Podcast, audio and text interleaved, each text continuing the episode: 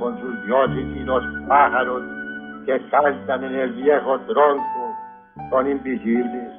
Bendice, Señor, al viejo tronco donde cantan los cucaracheros. La Corporación Otra Parte agradece su interés en esta grabación del archivo histórico Voces de Otra Parte.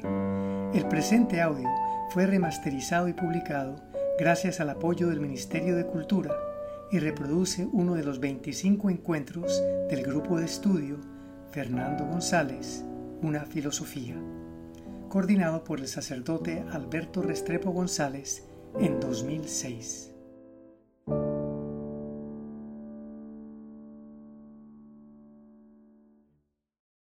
Casa Museo Otra Parte, sábado 20 de mayo de 2006. Habíamos pues quedado la semana pasada esbozado el panorama en que Fernando sitúa la moral. Y habíamos dicho, hay una cosa básica y es esta, la sustancia es eterna, pero la forma es continua representación. El mundo moral no es de orden metafísico. No hay una metafísica moral, ni hay una moral metafísica. La moral se da donde lo eterno, lo sustancial, se manifiesta como continua representación. Habíamos quedado también en otra afirmación básica y es que la moral empieza por darse dentro de la representación necesitada. El hombre es un factor de la necesidad. Vivimos en varios niveles, vegetativo, animal, mental, moral y metafísico. De nada debemos renegar. Un hombre completo no reniega ni de la guerra, ni del pecado, ni del mal. Debemos elevar la motivación, pero no renegar de los actos. Ahí está el deber. ¿Ven? Que creo que eso fue lo que nos dio tanto que hablar aquí hace ocho días el asunto del deber moral no es renunciar a nada, es trascender y elevar las motivaciones. Y quedamos también en que Fernando da una definición de lo que él entiende por teología moral, que es el estudio de Dios en cuanto se relaciona con el hombre. A mí me parece que esto es fundamental. Siempre hemos tenido esa definición de que la moral es el estudio del hombre en cuanto desde la libertad y la responsabilidad se relaciona con Dios. Fernando invierte el asunto. La moral, más que tener primariamente al hombre por objeto de estudio, tiene a Dios, pero no a Dios como ser metafísico, como absoluto, como nada de representación, sino a Dios en cuanto está relacionado con el hombre. Ese es el tema que yo tengo para terminar esta ronda de estudio en que estamos metidos. El asunto es ese. Esa es la pregunta. Al fin y al cabo, ¿es Dios el que hace al hombre o es el hombre el que hace a Dios? Y creo que por todo lo que hemos visto, ustedes ya ven la respuesta. Ambas cosas son ciertas. Somos la criatura de Dios.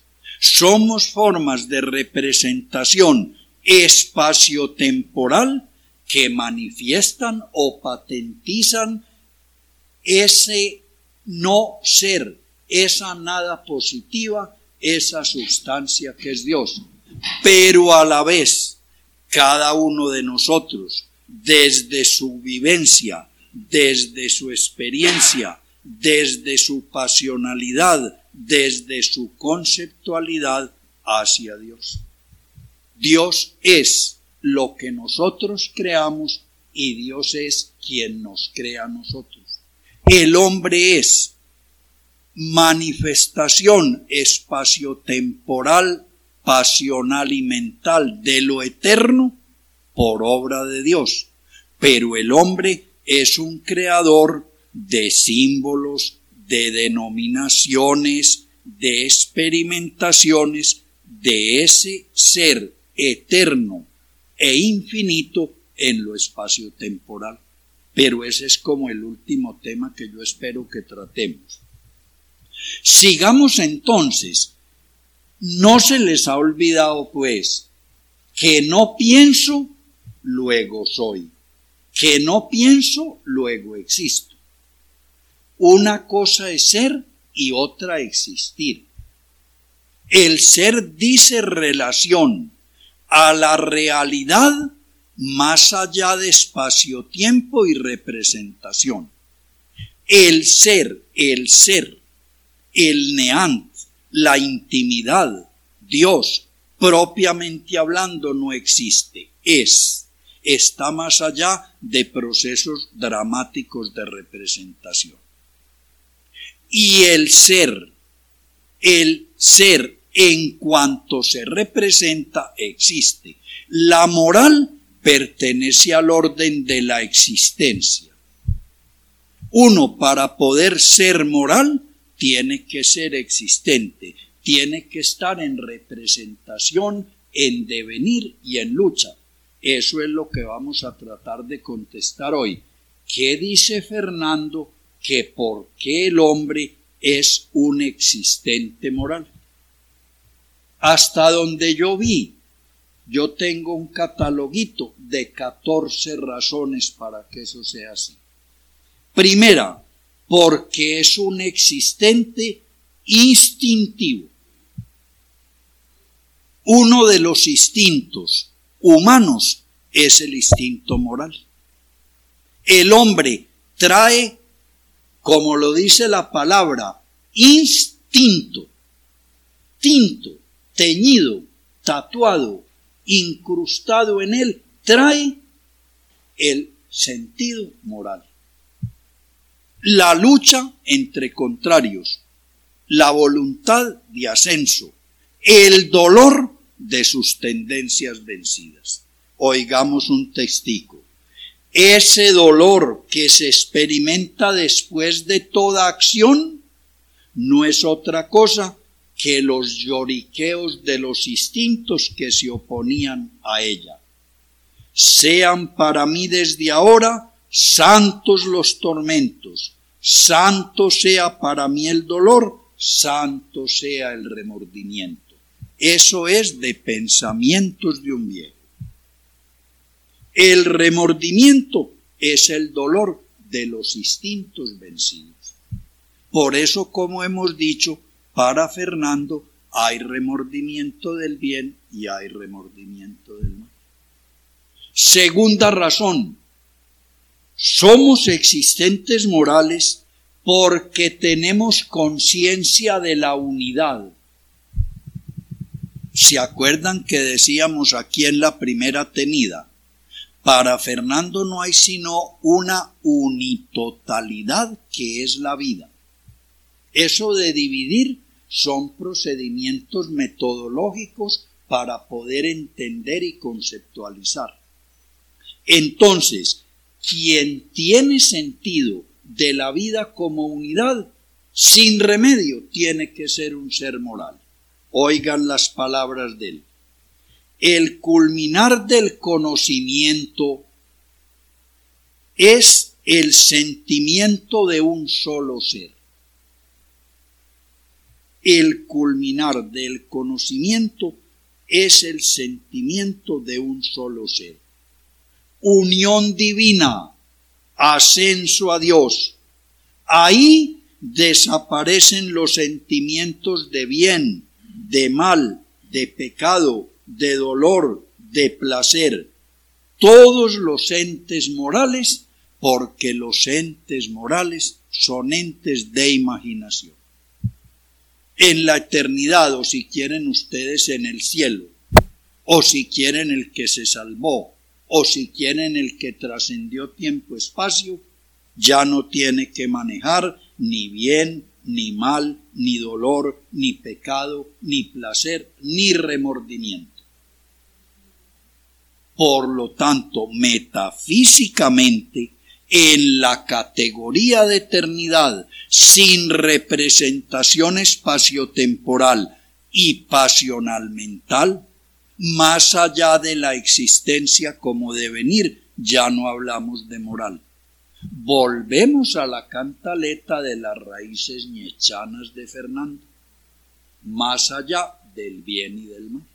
La propuesta ñechana, en el fondo, no es una propuesta inmoral ni antimoral, sino la trascendencia de la moral como enfrentamiento de contrarios y dolor de instintos vencidos. Tercera razón, porque el hombre es un existente sujeto a remordimiento.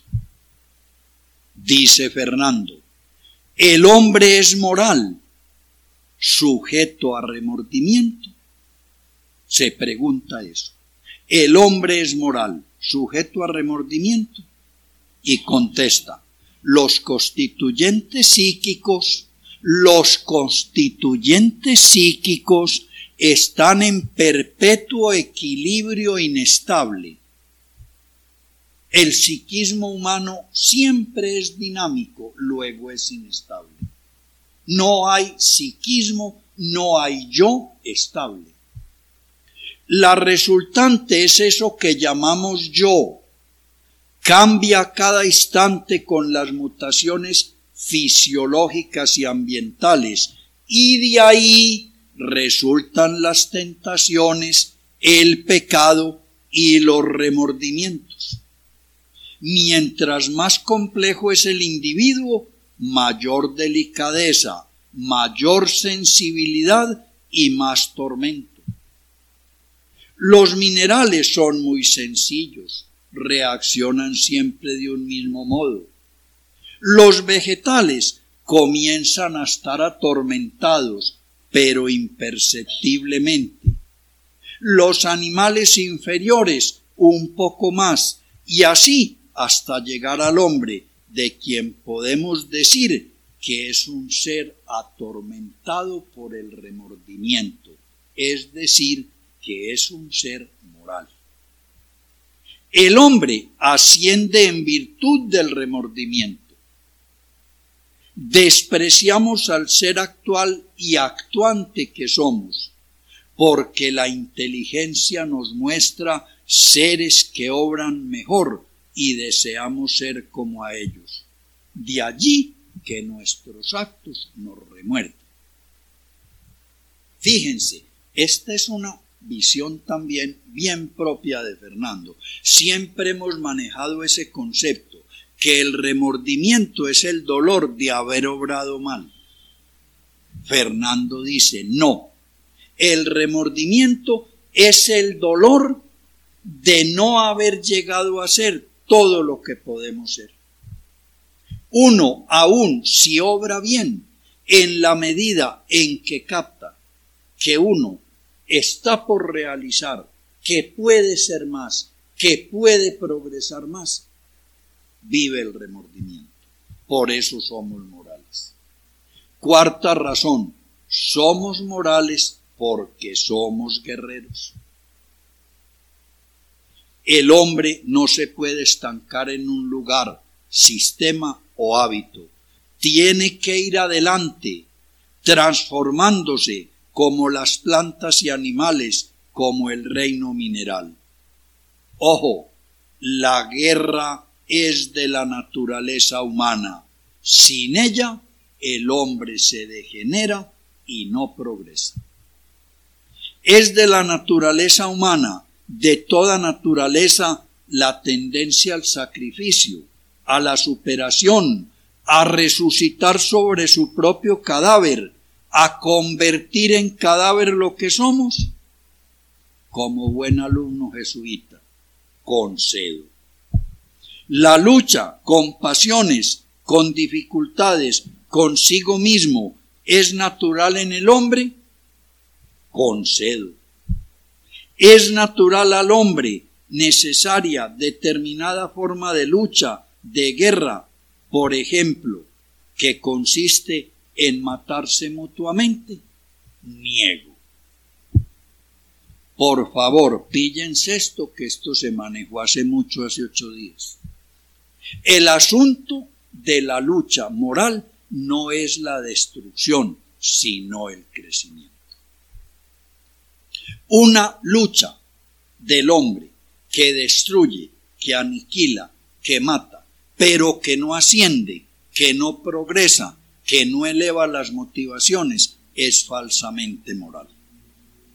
Sigue diciendo, el instinto de guerra o de lucha es lo natural. Sus maneras son contemporáneas y determinadas por los cuadros sociales, por la evolución a que se ha llegado. Pasteur fue un guerrero y Edison, todos esos son sabios. Don Bosco, ¿qué fue? Job fue un soldado que definía la vida como una milicia. No fue el rey de los guerreros Jesucristo. El amor por la guerra es propio de las naturalezas nobles que van a llegar a ver a Dios. La vida es vasija y no tiene sentido sino lo que en ella echamos. El hombre es un animal moral. Valemos en cuanto nos sacrificamos. Esa es la definición del hombre moral como guerrero no es el que mata, no es el que destruye, no es el que frustra, no es el que mata por matar, es el que sacrifica lo bueno y lo bello buscando lo más bueno y lo más bello, hasta poder llegar a realizarse en la plenitud de su ser, donde ya no hay las categorías de bien y de mal. Es de la naturaleza humana, de toda naturaleza, la tendencia al sacrificio, a la superación, a, resucitar sobre su propio cadáver, a convertir en cadáver lo que somos, concede. La lucha superadora, eso es inherente al hombre. Sigue la pregunta. La lucha con pasiones con dificultades consigo mismo, ¿es natural al hombre? Concedo también. Sin los opuestos no podemos vivir. Sin superar y hacer el viaje pasional, no nos podemos realizar. Sigue la pregunta, ¿es natural al hombre necesaria determinada forma de lucha, de guerra, por ejemplo, la que consiste en matarse, ahí contesta, niego, eso no. Ojo a esto, es que la propuesta moral no es luche por luchar, luche para matar, luche por destruir, no es eso. Es la lucha que tiende al sacrificio, a la superación a vencernos y morirnos a nosotros mismos y a resucitar más allá de eso que vencimos, a volver cadáver, es decir, cosa muerta ya superada lo que hoy somos. Esa es la lucha moral. La lucha moral de la última parte, determinada forma concreta de guerra, por ejemplo, la que consiste en matarse mutuamente, esa no Ahora, ahí viene el lío. Como somos inicialmente seres del orden de la necesidad, ¿quién nos puede sacar de la necesidad en que vivimos? ¿Quién nos saca, pues, de que Colombia sea país de violencias y por conservadores o por liberales o por marxistas o por maoístas o por castristas se maten. No podemos salir de eso. Uno no puede llegar a la libertad si no venció primero las dimensiones de la necesidad. Esa es la propuesta. Muy dolorosa, pues. No es una moral nada fácil ni nada consoladora, pero esa es la pintura. Sigue diciendo Fernando, el hombre es ser moral porque es un luchador social. Oigan, el carácter moral y filosófico es una resultante de la determinación del factor económico. Un poquito, hombre, lo que estabas aportando hace ocho días. La moral y la política son creados por el factor económico. El derecho, la moral y la religión son determinados en cada país por la estructura íntima de los individuos que lo componen. Fíjense eso, no es la reducción a un economicismo. El factor íntimo de los individuos determina derecho, moral y religión, tanto como lo económico.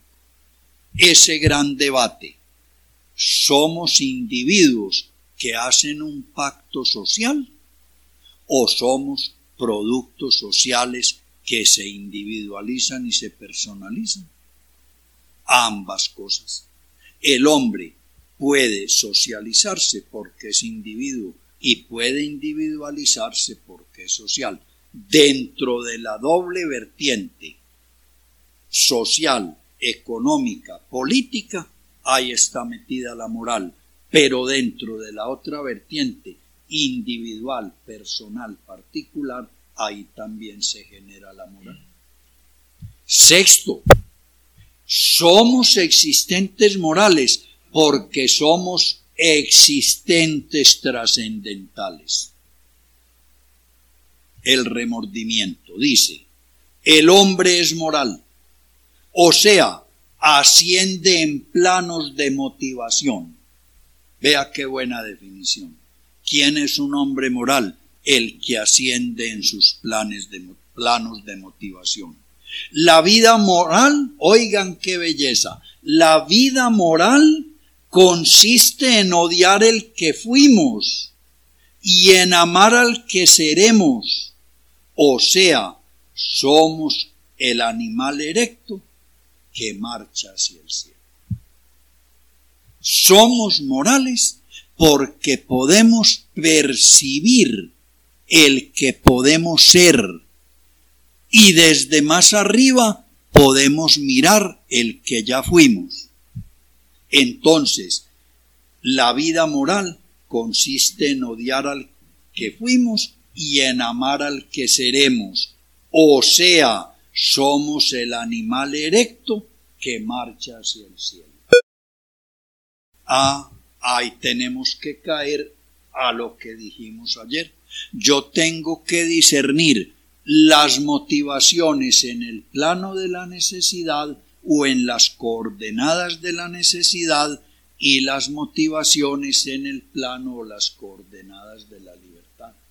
Entonces yo hablo de motivaciones deterministas o necesitadas y de motivaciones libres o concientizadas, porque la libertad está en proporción directa al conocimiento o a la concientización. No podemos dejar olvidar eso que es raíz espinociana el hombre se libera por el conocimiento. Usted en la medida que conoció, concilió opuestos, aumentó conciencia y es más libre. Entonces, yo tengo que ver en qué plano moral me estoy moviendo, si en el inicial de las necesidades o en el mm, evolucionado de la libertad y entonces ahí podré contestar de qué motivación se trata. Perfecto, podemos decir esto, ¿no? espere y verá. Yo siempre estoy tendiendo a, porque fíjense esa cosa, eso también es otra cosa muy nueva y muy terrible de hablar, por ejemplo, con profesores de moral en los seminarios y las universidades católicas. La moral empieza cuando al nivel instintivo, yo por instinto a algo más. Ya empezó la moral. Está embrionaria, pues. Prácticamente estamos hablando de reactibilidad. Pero es que si yo no soy reactivo, yo nunca llegaré tampoco a ser cuestionado moralmente. Entonces, esas motivaciones se dan inicialmente como instintos superiores que van surgiendo. Entonces, uno empieza moviéndose por los instintos más primarios, mamar, orinar y dormir. En la medida en que uno va ascendiendo y va descubriendo motivaciones más complejas en el plano de la necesidad, está despertándose, madurándose, configurándose, elaborándose el poder descubrir posibilidades en el campo de la libertad. Entonces hay la motivación desde la necesidad y la motivación desde la libertad. Pero si uno no quemó primero las primeras, no sueñe que va a tener las segundas. ¿Se acuerdan que aquí decíamos, Fernando dice, libertad propiamente no hay, hay procesos de liberación. Entonces, ¿quién es libre? El que en las categorías espaciotemporales, pasional mentales, está viviendo procesos de liberación. ¿Cuáles procesos de liberación? De instintos primarios, de instintos elementales, de complejos simples, de complejos más complicados, ese ya está en el proceso moral. Y si vivió eso, sin remedio, llegó al plano de la libertad. Pero uno no llega a hacerse planteamientos, opciones y motivaciones en el campo de la libertad sino asumió el campo de la determinación. Bueno, sigo.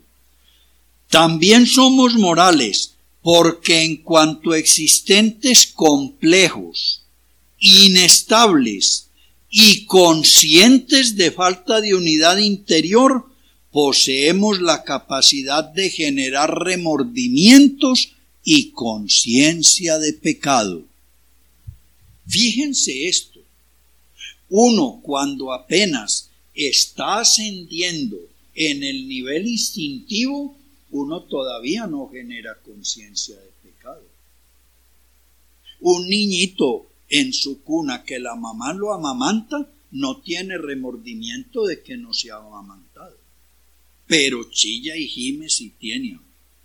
Entonces, la moral va creciendo y uno se convierte en un ser complejo, inestable y consciente de falta de unidad interior. Y en la medida en que despierta eso, genera remordimiento y conciencia de pecado.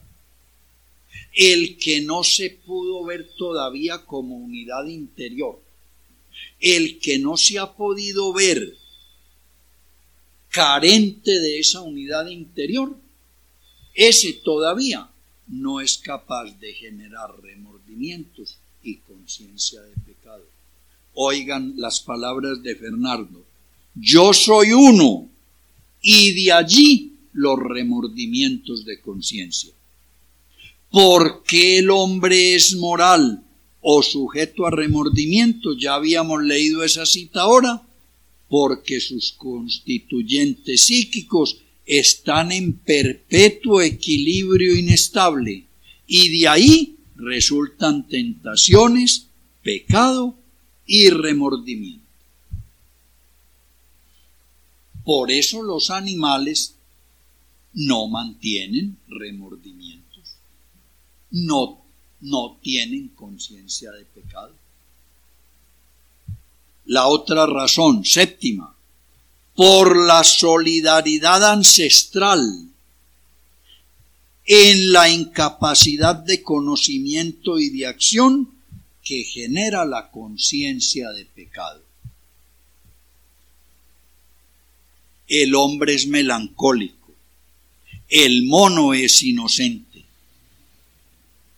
El hombre arrastra un gran peso, el pecado, sobre todo nosotros, descendientes de todas las razas y contaminados por los inmigrantes de todos los claustros.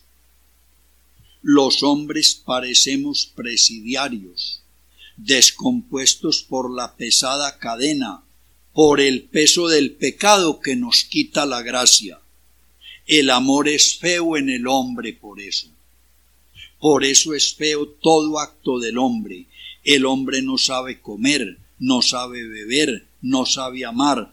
Todo en él es contradicción, porque está contaminado por el remordimiento, por la conciencia de pecado.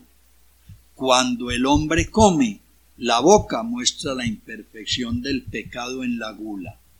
Y cuando ama, puntos suspensivos. Ni hablar.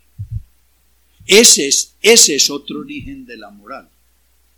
También salió hace ocho días aquí el problema de cómo la moral, de cómo vivir una moral en que socialmente ascendamos y no nos hagamos dañinos es que los hombres somos solidarios ancestralmente.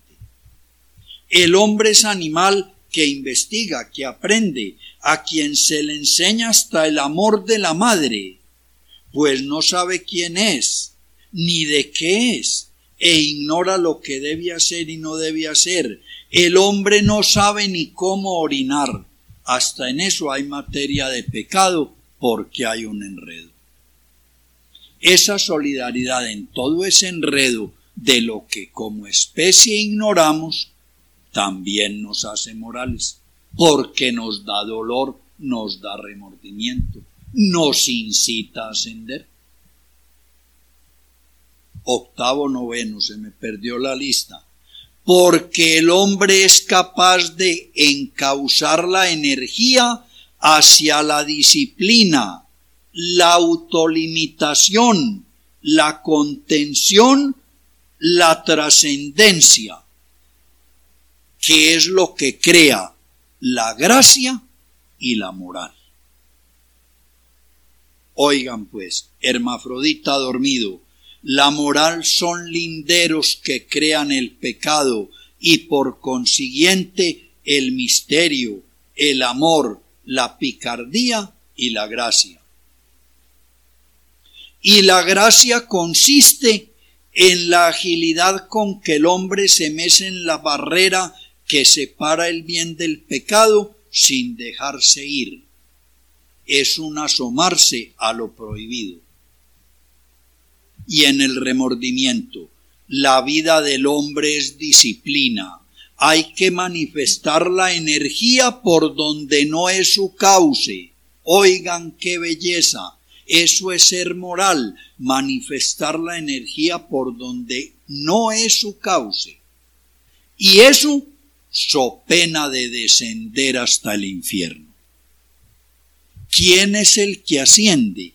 ¿Quién es el que se hace más? ¿Quién es el que se supera? El que obliga su energía a que transite por donde no es su causa. El que deja que su energía se vaya por donde ella quiere tender, va cuesta abajo. Va camino de animalizarse, vegetarse, mineralizarse. Y sigue diciendo, el que sigue sus hábitos de beber y comer y pensar, termina bebiendo suciedades, comiendo inmundicias y pensando en las tinieblas. Esa es la condición moral, de que uno se pone límites y obliga a su energía a que camine por donde no es. para que ascienda, para que vea lo que no veía, para que se haga exigencias mayores. Digamos que décima, porque desde la inteligencia crítica, valorativa e idealizadora es capaz de generar vivencias, nociones y juicios de responsabilidad, remordimiento, utilidad y pecado. Esto es clave. Somos morales porque tenemos inteligencia crítica, valorativa e idealizadora. Hay moral porque la inteligencia humana es crítica, es valorativa y es idealizadora. Y por eso ella es capaz de generar vivencias, nociones y juicios de responsabilidad, de remordimiento, de utilidad y de pecado. Ahí está una descripción bastante completa del mundo moral. Si usted no tiene una inteligencia que le permita ser crítico, que le permita valorar y que le permita generar ideales, y si usted no es capaz de generar vivencias, nociones y juicios, tres cosas, de responsabilidad, remordimiento, utilidad y pecado, moral no puede haber la moral se constituye con esos elementos. Oigamos el texto. El hecho evidente es que uno se critica, es juez que habla recio y dicta la sentencia siempre que ocurre algo grave, como una muerte de un ser próximo, un rayo en la iglesia de San José o un viaje por caminos oscuros. El hecho es que uno vive y se juzga como responsable de sus actos. No importa que razone cien años en contra y antes de morir hay un instante en que uno se juzga definitivamente. Ven, por eso hay moral, porque uno es sujeto crítico y judicativo de sí mismo a la luz de unidad. Sigue diciendo en Don Mirócletes de donde es este texto. ¿Qué importan el estupro y el robo? Si ningún humano busca sino la belleza, pero todos caemos en el fango y siempre nos disgustamos de vernos sucios. Ven, esa es la insistencia de Fernando. Lo que importa de la moral no es que condenemos lo feo lo sucio o lo bajo. Lo que importa es que eso nos duele y nos permite ascender. Yo diría, la gran pelea de Fernando con, con obispos y clero fue eso, que, que veían como que Fernando estaba muy contento y muy tranquilo de que hubiera tanto enredo, tanta vagabundería, tanta suciedad. Y Fernando lo que dice, ya lo vimos, es, eso hay que asumirlo. Si usted no hace su viaje pasional, que es pelea entre contrarios, usted nunca podrá entender nada. Entonces, la moral no es un poder sancionatorio de lo feo y lo malo, sino un dolor iluminador de lo bajo y lo malo para poder ascender a lo superior. Entonces, no está diciendo ¿Qué le hace que haya estupro y qué le hace que haya robo? Así estamos hechos, para que nos estupren y nos roben. No, sino que uno cuando hace eso busca la belleza y cae en el fango, pero está disgustado de verse sus. Es un termómetro de estadios de conciencia. Perfecto. Y la conciencia Siempre que hacemos cosas sucias, bajas y feas, nos grita que hay cosas bellas, limpias y altas. Y el hombre no tiende a quedarse abajo, sino a ascender arriba. Pero sigo leyendo testigos. El hombre tiene la inteligencia y el pecado, es decir, se critica. La crítica es eso, una inteligencia que le hace ver a uno que obró bajamente. Percibe ideales y de ahí nace el remordimiento. Por eso los animales no manejan remordimiento, porque no tienen capacidad crítica ni tienen ideal para juzgar lo que hicieron. La bondad y la maldad se pueden definir de igual manera, cambiando el término poder por utilidad. La bondad es lo que me hace a mí más poderoso. La bondad es lo que me empodera. La bondad es lo que me libera. Y la maldad es lo que no me libera, sino que me oprime, me atenaza, me rebaja, pero me resulta útil. Busca la liberación moral el que quiere ser más, poder más, realizarse más. Busca el pecado el que está buscando utilidad aunque eso lo deje en el mismo punto o lo inferiorice.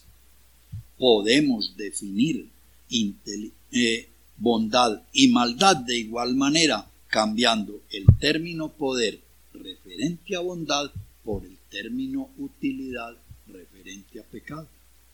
El hombre inventó el pecado. Ojo, ese es un invento del hombre.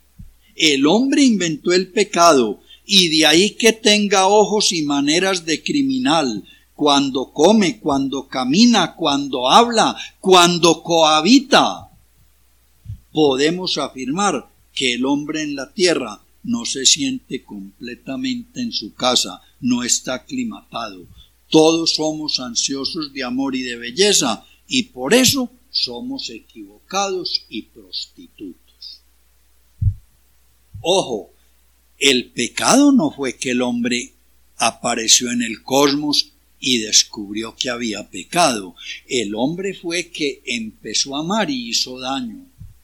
El hombre fue que empezó a entender y se enredó y confundió.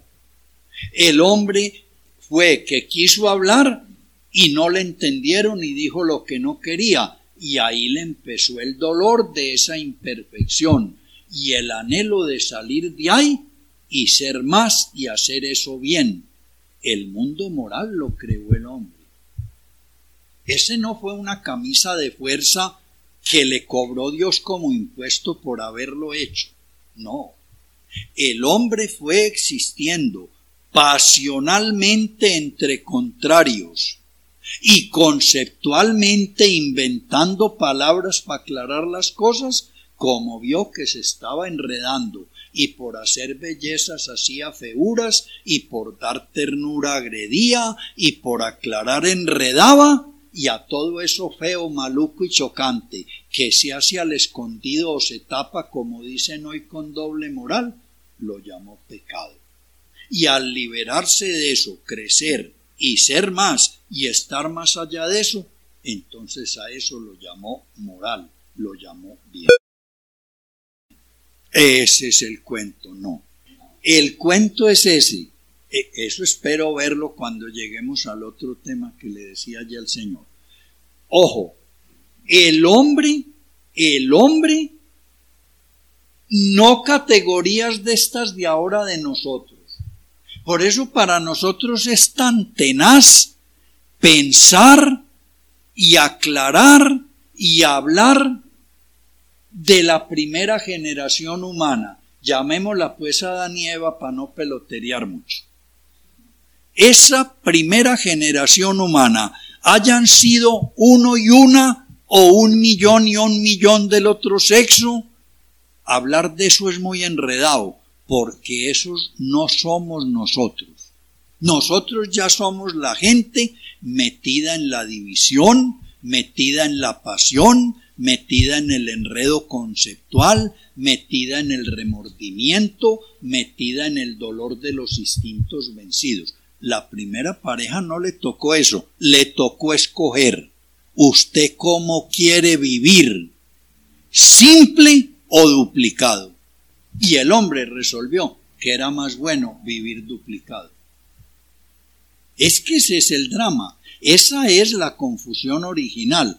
Y vuelvo a mi cuento.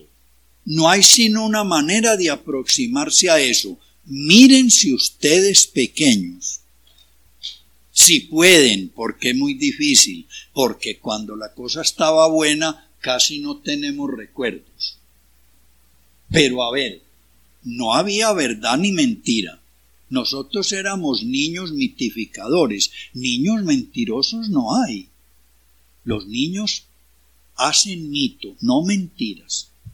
Niño que diga comillas, la verdad no hay. Pa mentiroso, comillas otra vez, un muchachito. Lo que se le ocurre decir lo dijo, pero no está metiendo mentiras, está haciendo mitos. No anda en la división verdad-error.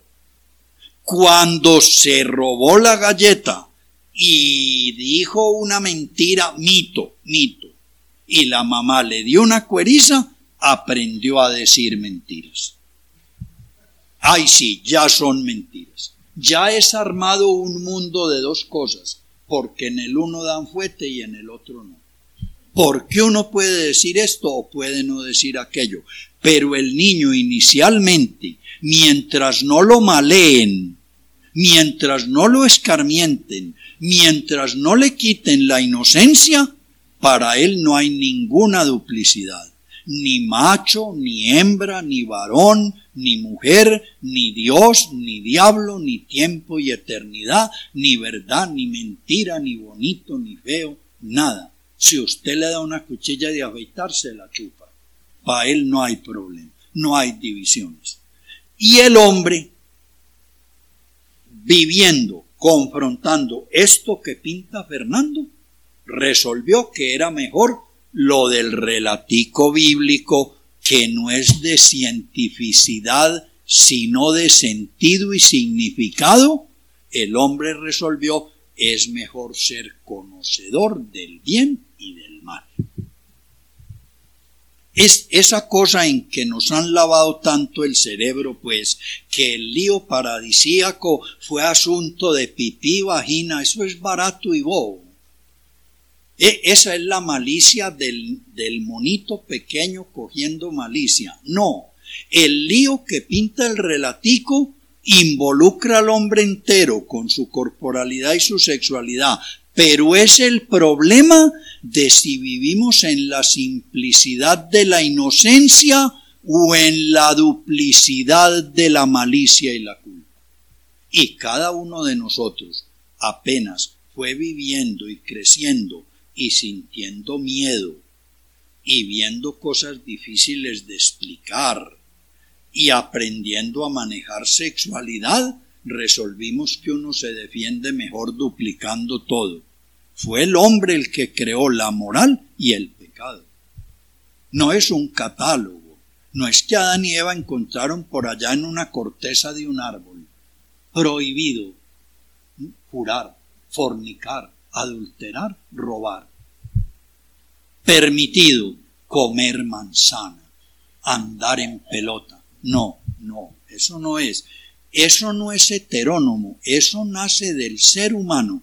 Y como individuos y como proceso cultural fuimos simples, fuimos inocentes. La primera inocencia. Perdimos eso cuando empezó a funcionar la mente, cuando empezamos a ver, como dice Fernando, con el ojo visco, todo duplicado, resolvimos que era mejor vivir duplicados. Pero nos es posible, lo que dice Raymond Panicar, no volver a la primera inocencia. Allá eso es imposible. Nadie que vivió una experiencia sexual vuelva a soñar ser el niño que ni sabía que había sexo. Pero sí podemos recuperar una nueva inocencia. ¿Qué es eso que propone Fernando?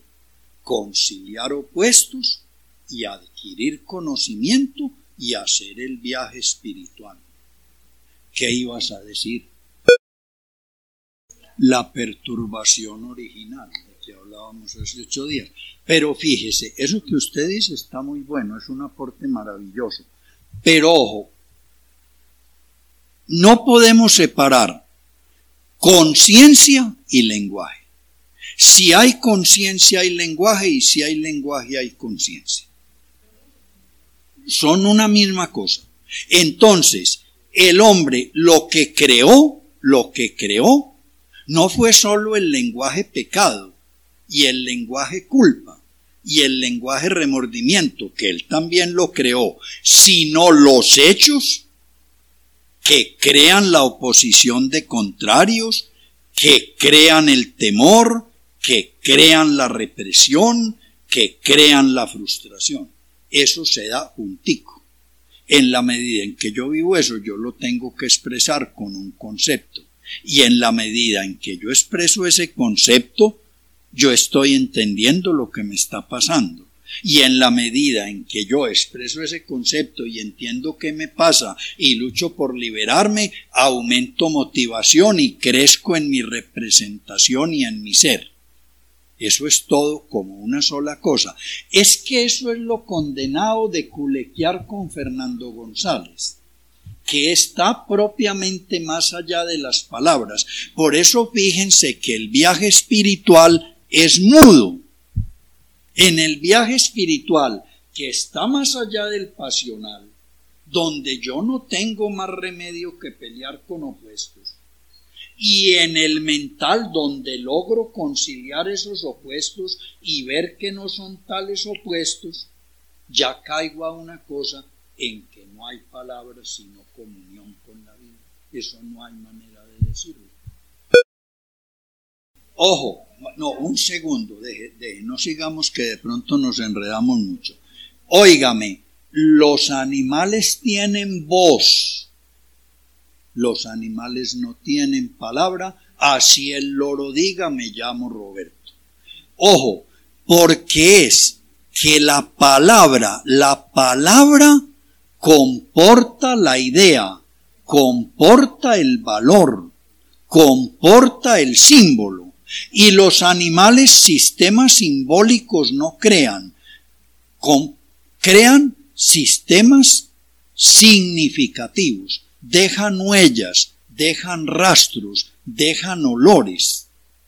Pero ningún perro orina y escribe Nerón. Ninguno que si los animales tienen sociedades, los animales tienen greyes, manadas, bandadas, piaras, cardúmenes.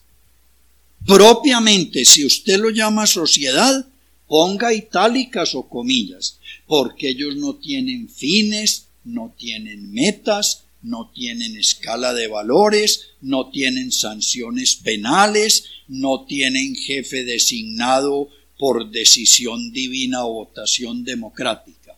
Yo no puedo hablar de la sociedad animal sin más ni más como de la humana, son distintas. Lo mismo la sexualidad. Propiamente los animales tienen sexo, pero sexualidad estrictamente hablando no tienen. Ellos no tienen represiones y temores de una sanción moral por su expresión sexuada. Nosotros sí. Ellos no tienen un juego erótico preconstituido. Ningún animal sancionó a otro por pederasta ni por... ¿Qué? ¿Cómo es que se llama el pecado sexual con la parentela? Ni por incestuosos. Ven entonces, ojo, nuestro, el sistema de los animales es un sistema de sonidos, de señales, de voces, pero de un sistema fonético, verbal, que comporte valoración, idea y símbolo, no. Si eso fuera así, los animales hubieran elaborado todo un sistema cultural. Eso es lo que nos diferencia. Lo que llaman el espíritu es lo que nos permite hacer la cultura, que ese es otro enredo en que vivimos, que si uno va a misa, está en Semana Santa, reza novenas, se persina cuando truena, dice que es espiritual. pero que si hace epistemología, si investiga científicamente, si pinta un cuadro, eso no lo cuentan en lo espiritual, y eso es igualmente espiritual. Si pues no, no me metería a decir qué más, pero por lo menos igual. Exactamente, es, es función del espíritu, lo uno y lo otro, todo el sistema simbólico. Bueno, pero quiero terminar. Y somos morales porque sentimos la necesidad de despertar la conciencia del propio valor objetivando la culpa. Es una cosa clave.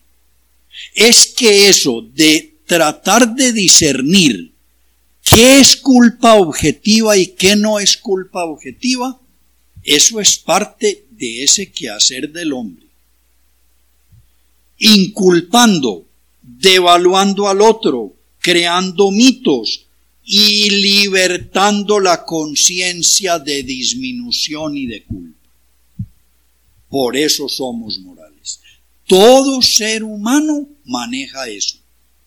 Bueno, ¿es pecado o no es pecado? ¿Es culpable o no es culpable? ¿Cómo se sabe si eso es culpa o yo creo que es culpa? Si hay culpas que son para todos o cada uno maneja sus culpitas. Primera parte. Segunda parte. Yo inculpo a aquel. Lo hizo mal, vamos a hacer investigación exhaustiva, merece ser condenado. Tercero, yo devalúo al otro. No reza, no ama, no es fiel, no paga lo que debe. Y yo vivo luchando por superar desde mi conciencia mis disminuciones y mi culpabilidad. Todo eso es el componente del juego moral. Ven, oigan lo que dice Fernando. ¿Qué hay detrás del juicio? ¿Qué hay detrás de un juicio? Sea usted en su cama acostado y muriéndose de complejo, o sea en un juzgado con abogado defensor, o sea en la plaza pública alegando entre veinte. ¿Qué hay detrás del juicio? La necesidad biológica de liberarse del sentimiento, comillas, de la culpa. Una de las cuestiones más hermosas de la psicología. Esa es la condición moral humana. Oigan, todo derrotado, todo entristecido, todo el que padece disminución, busca objetivar la culpa. No, no fui yo el que me hice este daño. No, no es consecuencia de mis actos. Esto me lo hizo fulano, esto me lo mandó mi Dios, esta es la reencarnación de mi tatarabuela que soy yo. Este es el signo astral porque yo siendo Venus tengo que putear. Todo el mundo busca objetivar la culpa. Sigue. Las idas y venidas de un entristecido se pueden comparar al que lleva una carga a botar, que mira para todas partes buscando en dónde. Todos andamos con eso. Eso es Dios que lo permitió, ese es el diablo que no lo maneja nadie, eso es este brujo con que yo me casé, es esta suegra mía que es la más impotable, siempre, o turbaya Sigue, los griegos tenían a la fatalidad, a los dioses vengativos y a las obras de los grandes trágicos que consisten en mostrar al Dios que tuvo la culpa. En el cristianismo, como el hombre dice que es culpable, todos buscamos un semejante que nos lleve la cruz. Mi marido, mi hijo, ese profesor, el gobierno.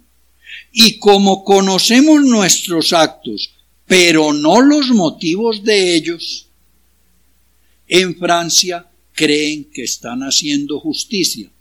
A esto se reduce todo este periodo de posguerra a buscar culpables. Aquí está aludiendo Fernando al juicio que le hicieron al mariscal Petán, que dijo yo no peleo con los alemanes porque destruyen a París. Entonces que invadan, pero no peleo. Encarcelado se murió el viejito, él era el culpable. Bueno, sigue diciendo, la íntima actividad humana es objetivar los males, arrojándole la culpa a los semejantes. Esa es la raíz de los mitos. Mitos. La oculta finalidad de las filosofías morales es objetivar la culpa. El asceta busca el cielo, el dominio sobre sus pobres deseos, comprobarse que él es un hombre grande. Ven, esa es otra dimensión de por qué somos morales. Y última hora sí, porque el hombre tiene la capacidad de generar bienes y males al triunfar o fracasar en su empeño de autoafirmación y perfeccionamiento. Esto es muy importante porque es del libro de los viajes, ya terminando Fernando la jornada. Oigan, cada ser es una concreción o modo determinado de su extensión. Eso se llama cuerpo. La idea de ese cuerpo actualmente existente en acto, eso es el alma. El alma mía es la idea que yo tengo de mi cuerpo. La amiba, el pez, el reptil, cada uno tiene su idea de sí o alma de su respectivo cuerpo y así, por las coordenadas de su cuerpo, de las que tiene la idea, aparece la afirmación de sí mismo o conato. Y así nace en su bien y nace en su mal. Entonces usted se ve muy gorda, muy bajita, muy naricitorcida, muy orejona, fea, malo. Soy inferior. Usted se ve esbelta, grácil, con una nariz de Venus, hermosa, bella, gracias a la vida. Perfecta. Bien. Sigue diciendo Fernando, cuando pase a mayor perfección su cuerpo, lo mismo pasará con su alma o idea de esa alma, y siempre irá acompañada con la idea de un objeto que fue la causa de eso, la objetivación de la. Así nacen la alegría y el bien como nombres de sentimientos y de objetos causantes, y así se pasa también a menor perfección con los conceptos de tristeza, dolor y mal. Ese es el origen de la moral y de todos los entes psíquicos. Yo veo que hay cosas que me ascienden, que me perfeccionan, que mejoran mi autoconcepto, que me permiten llegar a donde no había llegado. Y yo busco un objeto al cual atribuirle eso y a eso lo llamo bien. Pero veo otras cosas que me rebajan, que me separan de mi ideal, que me hacen sentir mal, que me deprimen, que me descalifican, a eso también le busco un objeto que lo produce y lo llamo mal. Ese es el origen de la moral y de los entes psíquicos todos. Por supuesto, no se les olvide, hay morales inferiores que están en el mundito de la necesidad y hay moral superior que está en el orden de la libertad. Y si yo llegué a la verdadera realización moral, yo estoy más allá del bien y del mal. Termina el testigo. El caballo tiene conato de caballo, afirma su propio ser. Cuando tal afirmación pasa a perfección, uno está alegre, y cuando pasa lo contrario, está triste y el mundo exterior que acompaña esos cambios odiosos o amables y ahí se genera el bien y el mal, es decir, la moral. En ese mundo moral que lo constituyen esas doce u once cosas o trece o no sé cuántas que les leí, ahí se da la lucha moral. Mire, yo lo que pienso es una cosa, y es que como venimos, mejor, empecemos más atrás. El mundo empezó matriarcal porque estaba vacío y las embarazadas eran las mujeres. Y la comidita la sembraba la mujer porque el hombre andaba la seca y la meca buscando matar un dinosaurio para traer carne. Entonces el mundo era matriarcal. No está tan claro eso, la antropología no logra datar eso con una fecha, un día y un hecho. Pero todas las culturas y todos los mitos lo tienen, que la mujer le quitaron los varones el poder y empezó el patriarcalismo. ¿Por qué? Porque ya había muchachos suficientes porque ya el problema con ese muchacherío y ese montón de clanes no era tanto tener muchachitos, sino defender la tierrita y, la comidita y los animalitos y la cuevita. Y la mujer viene en esas, según parecen las crónicas, más de cuarenta mil años. Entonces, de hecho, socialmente, sin meternos mentiras, la mujer está más golpeada por el patriarca o por el macho o por el varón que el hombre. Yo espero que de aquí a cuarenta mil años en otra charla sobre no sé qué, no digan que somos los hombres los que estamos más aporreados, porque el hecho cierto que estamos viviendo hoy, hermoso producto de la cultura emergente, es la androginia el desciframiento del genoma humano mostró que constitutivamente, genéticamente, cromosomáticamente, genéticamente, la diferencia varón-mujeres es un invento pichurrio, como la diferencia blanco-negro. Pero si sucede eso, que histórica y socialmente, cuide muchachos, amamante, viva o finja bien un orgasmo, defiéndase con sus dos tetas y su cama. Eso tiene que vulnerar a la mujer. Y de hecho, la mujer es más conflictuada. A la mujer, su proyección cultural, política o social, donde lo genital no importa un pepino. El que sepa mandar manda lo mismo con testículos, con ovario bisexual o homosexual. Usted no puede hacer un descubrimiento científico mejor porque tenga más androsterona, eso no es de ahí. Entonces, la mujer, porque ha sido mirada como un elemento erótico, que con su vagina engendra, con su pecho alimenta y en su casa cocina y de ahí para afuera es el asunto del varón, la mujer es mucho más lastimada históricamente.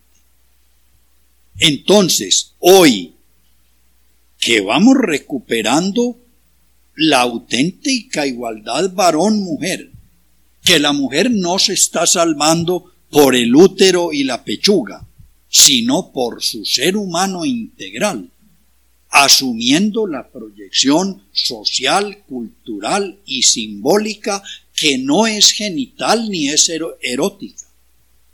Ven, es que no hay pensamientos masculinos y pensamientos femeninos. Es que no hay fórmulas matemáticas machos y fórmulas matemáticas hembras. Es que no hay concepción metafísica masculina y femenina. La mujer de eso siempre la sacaron. Defiéndase en el plano de la fecundidad y en el de la eroticidad. Para que no se aburra mucho, le delegamos también la culinaria, el resto es de nosotros. Eso se acabó. yo creo que la cosa hay que integrarla. E, el contexto cultural nos fregó. Porque si vos te vas pues pa un tipo como Freud, que no se persinó, Freud la semana pasada se murió con la mujer definida como una especie de hombre que por el de desecho de no tener sino clítoris envidiaba el pene. Y Freud no se persinó. No, eso es verdadero. La iglesia hizo mucha maricada muy fastidiosa, pero no es la iglesia sola. Si usted se va al islamismo, es lo mismo. Si usted se va al hinduismo, es lo mismo. Si usted se va a la psicología de la modernidad, es lo mismo. Si usted se va al pensamiento cartesiano, es lo mismo. Si usted se va a Nietzsche, un gran liberador, no, la mujer hay que manejarla con el surriago. Es que es el problema de, de Schopenhauer, es el problema de todo un marco cultural del que la mujer fue una gran víctima. Vamos a ver si somos capaces ahora. Es que ese es el reto de la posmodernidad y la cultura emergente.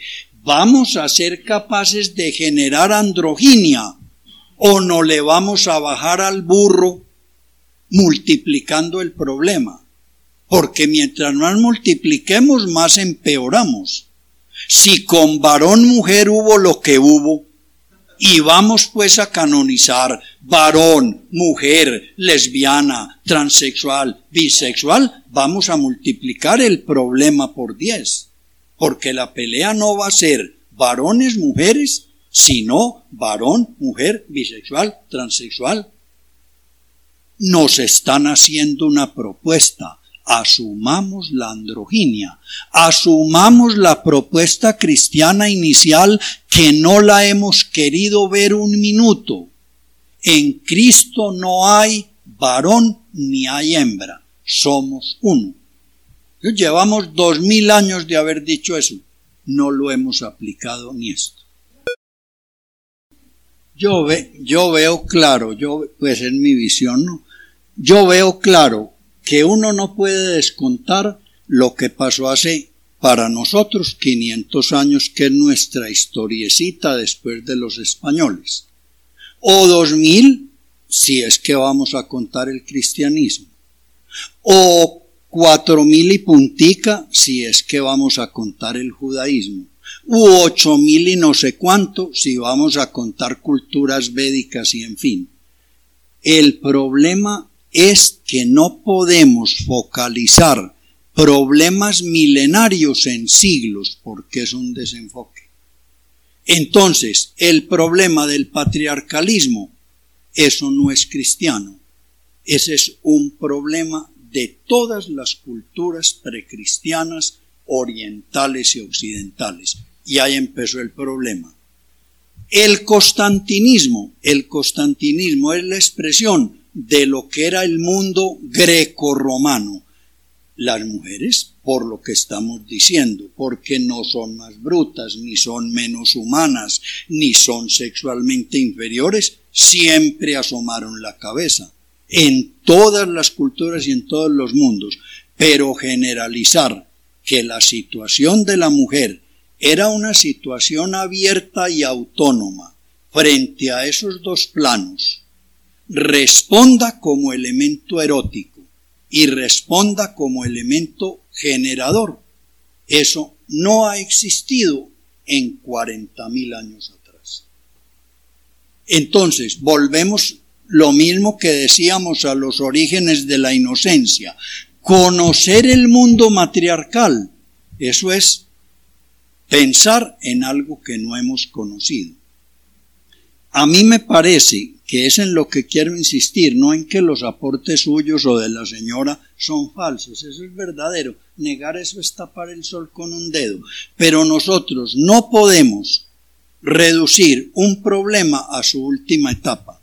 Entonces, decir usted que usted murió envenenado no por la culebra, sino por el colmillo.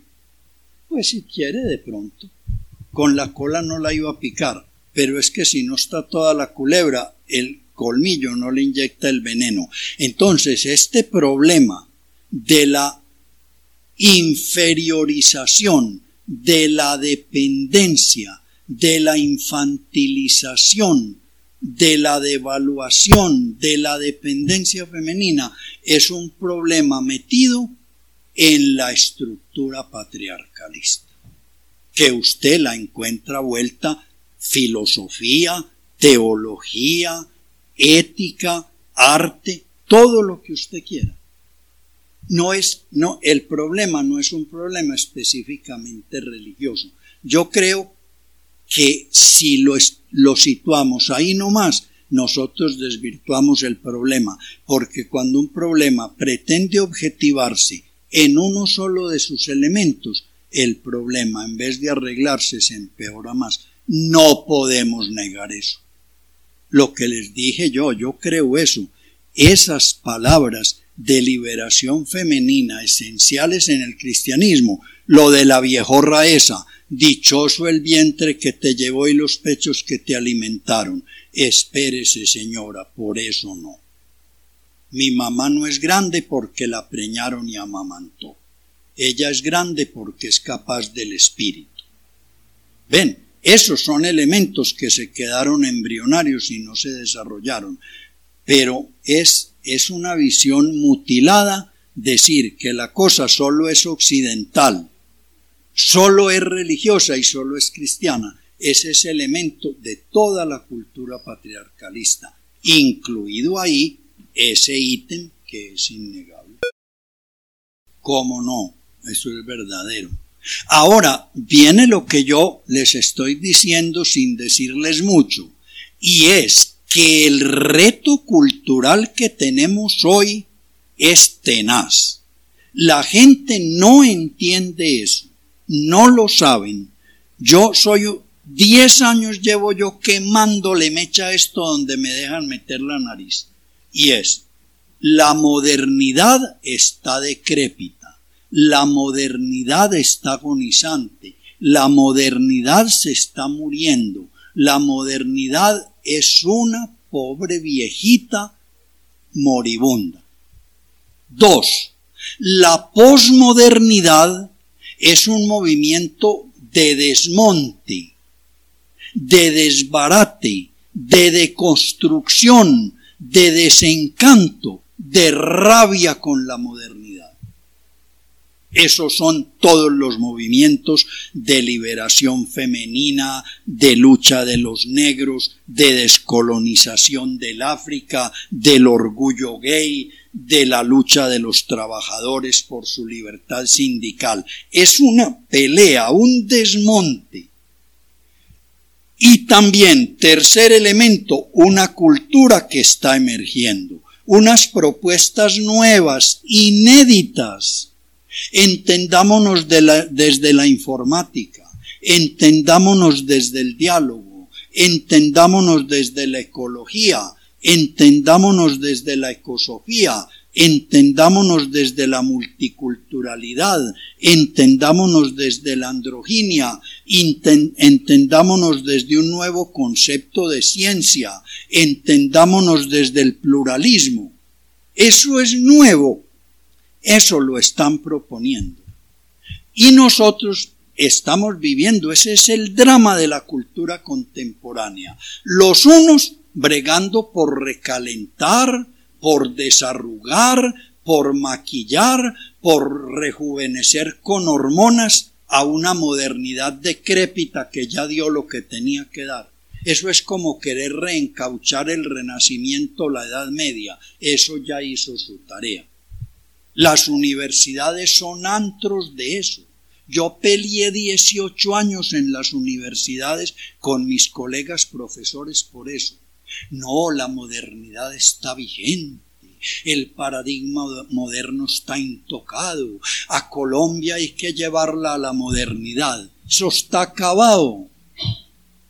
En la rabia, en la rabia de constructora no nos podemos quedar peleando mujeres con hombres, peleando curas con científicos, peleando homosexuales con heterosexuales, peleando obreros con patronos. Así no construimos nada. Pero es que nos están haciendo una propuesta nueva, inédita. informática, ecología, ecosofía, androginia, metaciencia, multiculturalidad, pluralismo. Eso, breguemos por armar esa sociedad.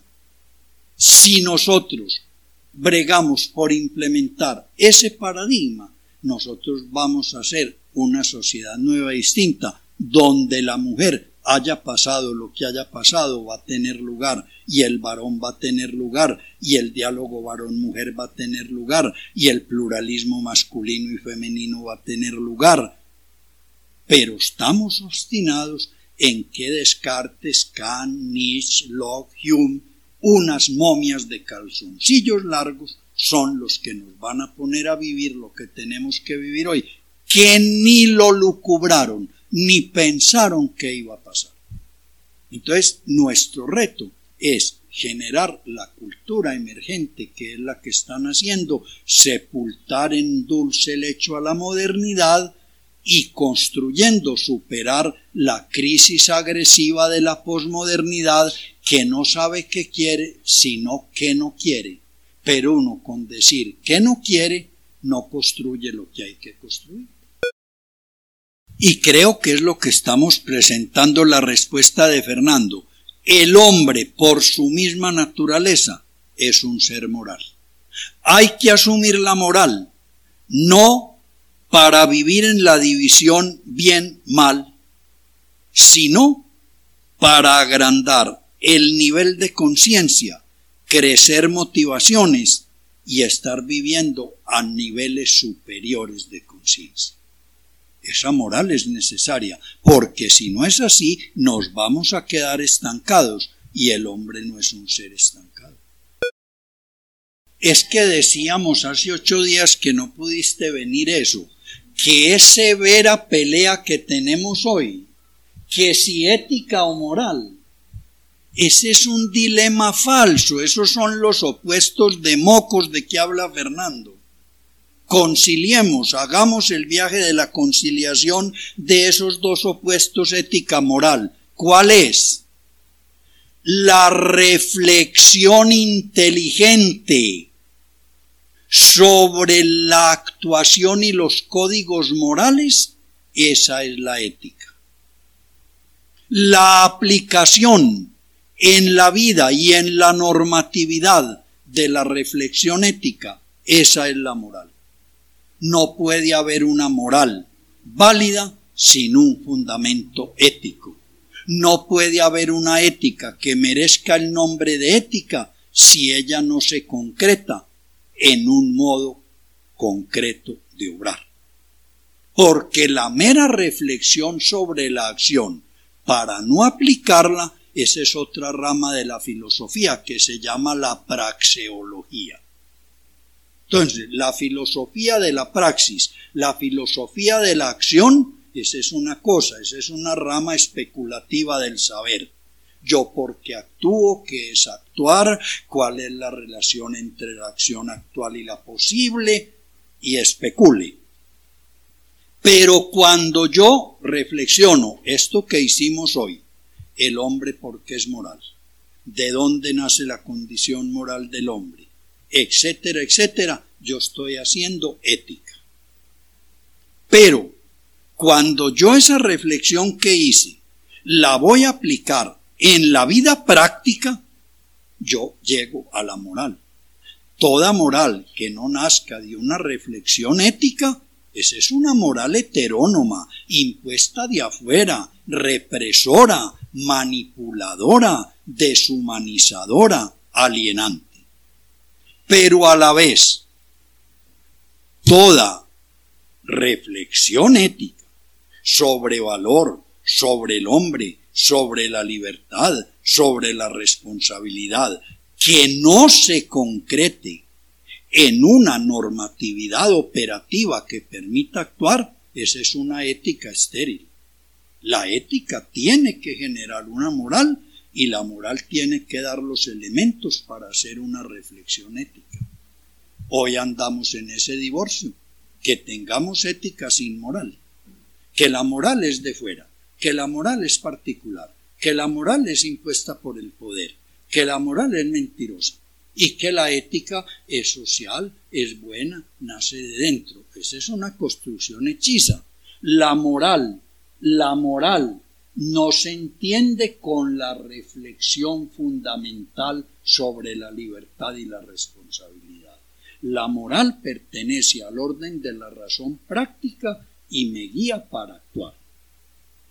Ahora, si yo no estoy actuando como un loco, como un chiflado, mi modo de actuar tiene que estar fundamentado en una reflexión inteligente sobre acción, libertad, responsabilidad, y eso se llama ética.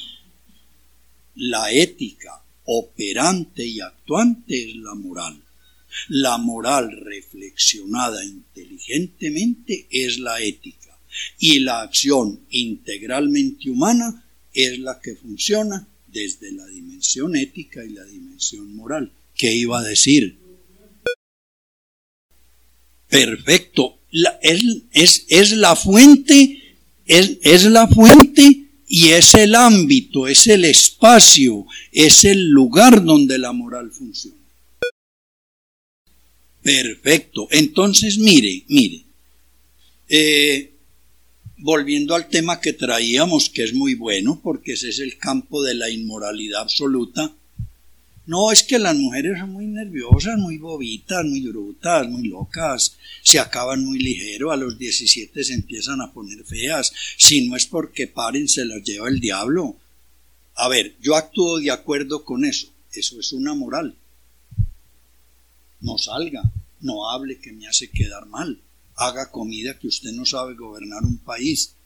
Esa es una moral pichurria. ¿Por qué? Porque no tiene un fundamento ético previo que se haya preguntado, ¿qué es el ser humano? A ver, ¿quién es el hombre? Porque ahí empieza el lío del patriarcalismo, que hasta nos quedamos con la palabra esa división hombre-mujer, eso es lo más inmundo que hay. Hay varones y mujeres. El hombre somos los dos. Y quien creyera la berraca religión tan dañina que ha sido, eso es lo que dice en el Génesis. Y creó Dios varón y mujer. Y creó Dios el hombre, varón y mujer los creó el patriarcalismo machista, varonil, fue el que cogió y distorsionó eso. Entonces, vuelvo a mi cuento, para que yo tenga una normatividad práctica de acción frente a la mujer y la mujer frente a mí como varón, nosotros previamente hemos tenido que hacer una reflexión ética. ¿Qué es el varón? qué es la mujer, qué los iguala, qué los diferencia, cuáles son los valores del uno, cuáles los del otro, cuál la responsabilidad de ellos dos, en qué consiste la relación de pareja, cuál es el contenido del amor, qué es el significado del cuerpo humano, cómo se incorpora la sexualidad dentro de la corporalidad y la psicología. Si yo no he hecho eso, esté seguro que yo voy a armar una moral turbia, desvertebrada y sucia y voy a empezar a dar normas que no tienen razón de ser. Y si yo me pongo a hacer una especulación ética sobre la moral de la relación varón-mujer y no parto de una experiencia real de las relaciones, yo estoy armando una ética mentirosa, artificiosa, ideológica. Eso es la ideología. ¿Qué es una ideología? La ideología es un constructo mental a base de ideas sobre una realidad que se desconoce. Yo primero armo las ideas y después se las empiezo a aplicar a la realidad. Esa es una ideología. Entonces la ética, perdón, no me dice a mí sino normas generales. Hace el bien, evita el mal. Respeta a cada ser. Obra de acuerdo con los valores. Generalidades. La moral, desde esa reflexión globalizadora y general, ya me empieza a concretar en los casos concretos que yo tengo que afrontar. Haz esto, no hagas esto, haz lo otro. Pero volvemos a lo de hace ocho días. Yo toda propuesta moral la tengo que manejar autónomamente. Yo no puedo aceptar códigos que me impongan de fuera sin pasarlos por el tamiz de mi juicio crítico y de mi escala de valores. Muy verdadero. Eso hemos cantaleteado aquí sin descanso. Propuesta base de Fernando. Hay que crecer de dentro para afuera. Eso es ley. Ahora, con ese texto que tú citas, yo te cito también el otro, que dice Fernando, que eso lo tenemos que padecer en acción comunal. Porque es que resulta en acción comunal, dice en el libro de los viajes. Porque es que resulta que toda pasión que yo vivo es pasión con, es pasión desde, es pasión por. Uno no puede vivir como en una cosa insular. Lo que también decíamos en otra reunión, Fernando, esa palabrita tan pomposita, tan lindita, tan llevadita y traidita del principio, egoencia, acabó por archivarla porque no es muy buena. No es falsa, pero no es muy buena. Nosotros no somos mónadas de ego aisladas. Nosotros somos un tejido en el que, como dice él, uno es el asesino, el asesinato y el asesinado. Es que el conocimiento lo que da es conciliar los contrarios que están opuestos y en lucha. Y la pasión es vivir uno dividido entre contrarios que se enfrentan. Bueno, muchas gracias.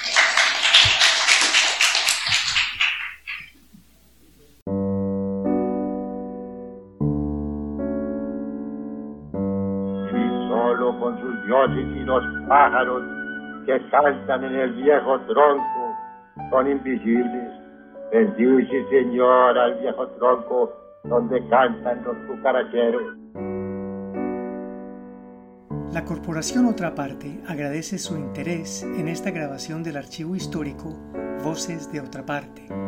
El presente audio fue remasterizado y publicado gracias al apoyo del Ministerio de Cultura y reproduce uno de los 25 encuentros del grupo de estudio Fernando González, Una Filosofía, coordinado por el sacerdote Alberto Restrepo González en 2006.